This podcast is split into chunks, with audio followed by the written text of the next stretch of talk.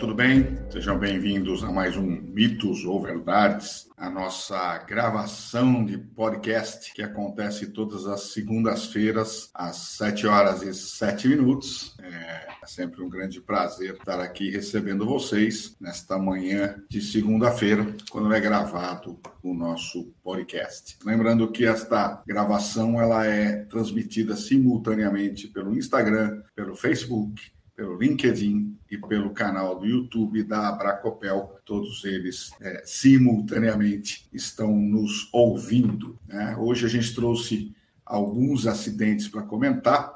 Eu começo por um acidente que aconteceu numa usina hidrelétrica. Um homem de 32 anos morreu após receber descarga elétrica na usina. É um servidor de uma empresa terceirizada natural do Pará, faleceu na tarde desta sexta-feira durante a realização de uma manutenção numa empresa, numa usina hidrelétrica a cerca, de 10 quilômetros do município de Ubatã. Conforme informações de testemunhas, o rapaz que deixa dois filhos estava na gaiola de um caminhão Munk quando recebeu a descarga. A vítima foi socorrida no hospital é, César Monteiro Pirajá, onde foram tentadas uma de reanimação, mas sem sucesso. Havia outro servidor da, ter da terceirizada na gaiola, mas sofreu apenas alguns ferimentos Ainda conforme testemunhas, a rede onde era realizada a manutenção estaria desligada e os equipamentos aterrados. O corpo será encaminhado ao departamento, blá, blá, blá, blá.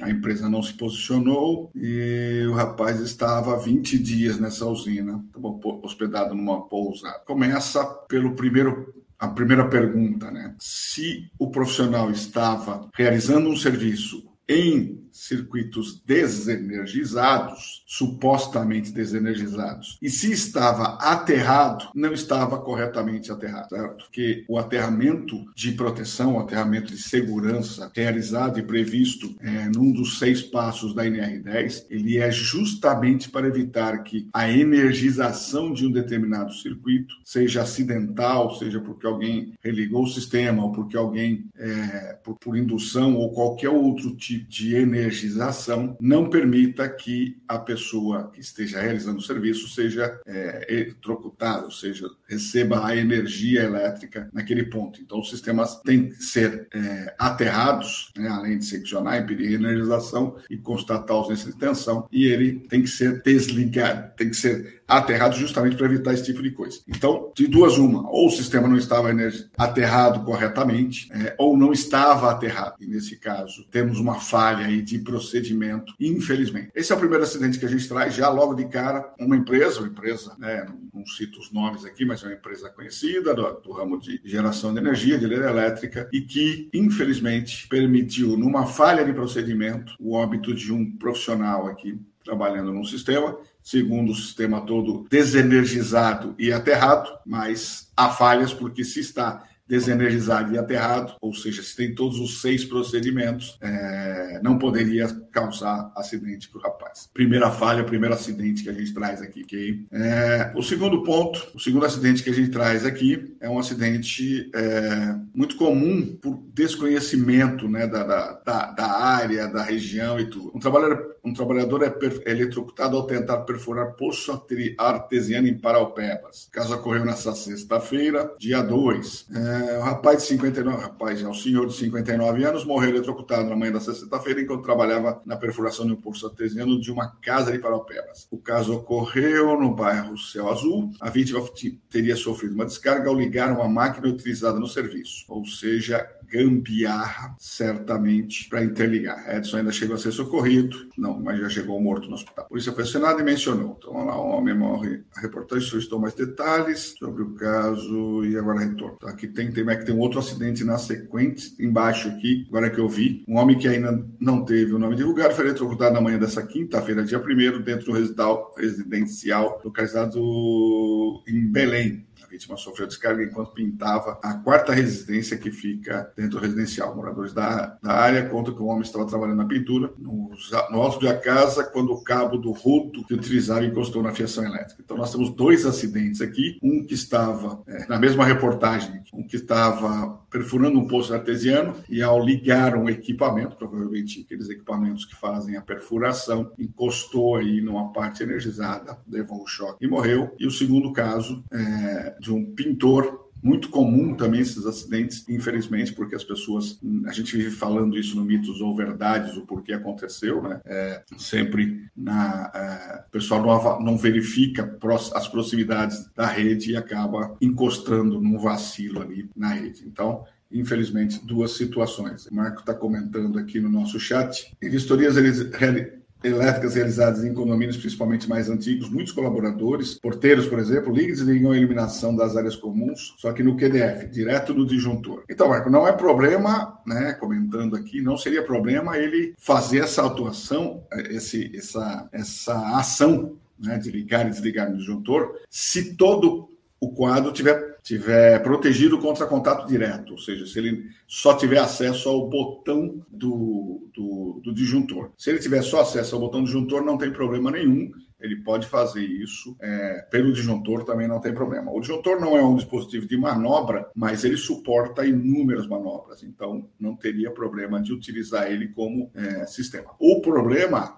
né? E aí provavelmente você vai confirmar aí comigo, é que normalmente esses quadros não têm proteção nenhuma. Então o cara vai abrir o painel e vai ter acesso às partes energizadas, né? Relativamente simples para resolver isso. Protege, coloca uma proteção ali, né, é, isolante para que não acesse as partes energizadas e deixa somente a, o, o, o, botão lá, a alavanca de acionamento, né? Então é, esse é o esse é o detalhe. Então está confirmando aqui no chat que a gente está conversando aqui exatamente isso. Então, Dois acidentes, três acidentes a gente já trouxe aqui, né? Um que aconteceu numa usina hidrelétrica, é, numa falha de, de procedimento, né? certamente uma falha de procedimento. É, nós temos aqui os dois acidentes na mesma reportagem, um que estava perfurando um poço de, de, artesiano e foi ligar um equipamento, acabou levando um choque e morreu, e o segundo que estava pintando aí algumas casas de, em cima do telhado, encostou na rede de distribuição, provavelmente, e aí até, dependendo se for um condomínio fechado, uma redistribuição interna, né? E aí levou o choque. Os dois acabaram é, falecendo. Nós estamos falando de três profissionais aqui que acabaram falecendo, né? Lembrando a vocês que esse é o, essa, essa, é a gravação do nosso podcast, Mitos ou Verdades, o porquê aconteceu, é, que acontece toda segunda-feira às 7 horas e 7 minutos, transmitido simultaneamente pelo Instagram, pelo Facebook, pelo LinkedIn, pelo canal do YouTube da Bracopel. A gente está falando aqui, conversando sobre, a gente sempre conversa e comenta comenta sobre acidentes que aconteceram na semana anterior.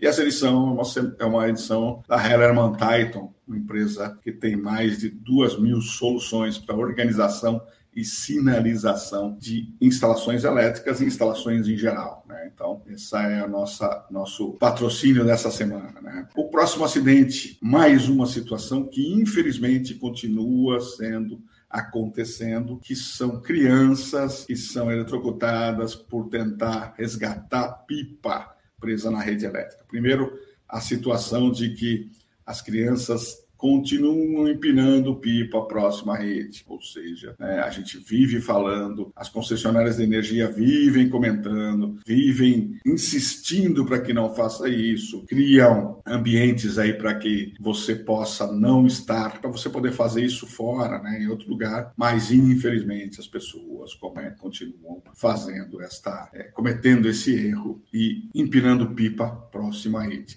Esse caso, um garoto de 11 anos de Eunápolis foi eletrocutado enquanto soltava pipa, depois de passar quase uma semana internado na UTI no hospital em Salvador. Infelizmente, o garoto veio a óbito. Deixa eu ver o que tem aqui. Blá, blá, blá, blá, Era de um colégio. Teve, uma, teve uma, um, um, comentário do colégio. A criança sofreu queimaduras graves enquanto soltava pipa no bairro em Eunápolis. Ele foi socorrido inicialmente para o hospital regional, mas devido à gravidade foi transferido para o hospital em Salvador, onde ficou entubado e como induzido. De acordo com a família, o estudante, irmão de 8 anos, estavam na casa da avó, saíram para soltar pipa e em um determinado momento a linha da pipa o garoto empinava enroscou no fio de alta tensão e ao tentar soltá-la, ele sofreu uma descarga elétrica. A avó contou que o neto usava uma linha de anzol emendada em um pedaço de arame. Tá aí a situação, infelizmente, que levou a óbito um garoto de 11 anos aí, empinar pipa próximo aos fios e depois tentar resgatar essa pipa perto dos fios. Esse não é o ideal, ok? Mais um acidente, né? Esse, lembrando que esse é o mitos ou verdades, o porquê aconteceu. O nosso podcast gravado às segundas-feiras às 7 horas e 7 minutos. Essa edição um oferecimento da Hellerman Titan, nosso parceiro aí em soluções de organização e sinalização. Mais um acidente que eu comento, incêndios de grandes proporções destrói residência no, entorno, no interior de Carlos Barbosa, no Rio Grande do Sul, casa que mostra os, a foto de uma casa incendiada. A principal hipótese é de que um curto-circuito tenha provocado o sinistro. O incêndio aconteceu no dia 3, localizado no interior de Carlos Barbosa, segundo as informações colhidas no local. É, um curto-circuito tenha provocado o sinistro. Não falam mais nada, mas é aí as propostas, né, normalmente situações que a gente tem e, e que acabam levando aí acidentes como esse e perda de vida.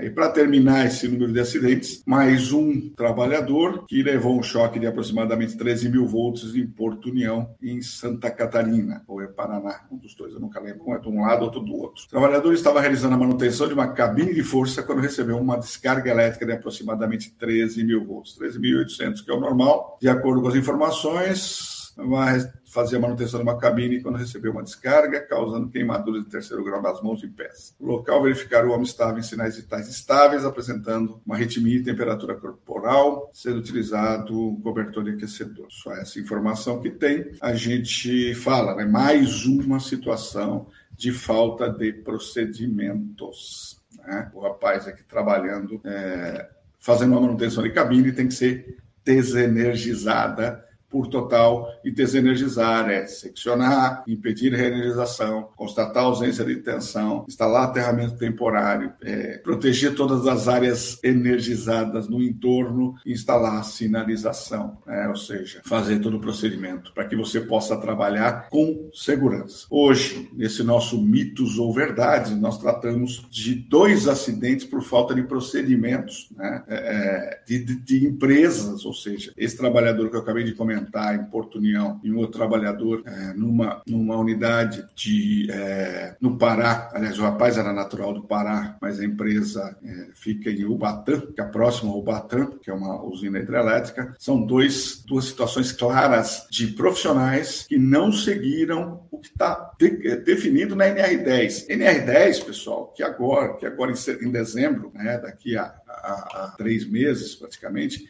vai completar 18 anos. 18 anos, uma normalização, uma regulamentação de obrigatoriedade tem que ser implantada, que vai completar 18 anos, ou seja, vai completar sua maioridade, está sendo revisada, mas nada impede do que que eu estou falando aqui já está nesse documento há 18 anos, que é um procedimento de desenergização correto. A matéria fala, né, a matéria da, da, do acidente na usina hidrelétrica, ele fala que estava é, desenergizado e aterrado. Desculpa, porque se tivesse desenergizado e aterrado, não aconteceria a energização, que foi o que aconteceu. Ah, e o processo da cabine primária aqui, é, onde o rapaz tomou choque. Por sorte, né, aqui está dizendo que ele não morreu, mas é, teve sequelas e certamente ele terá grandes sequelas na mão e nos pés aí, se ele sobreviver, né? É, infelizmente ele vai ficar com sequelas aí.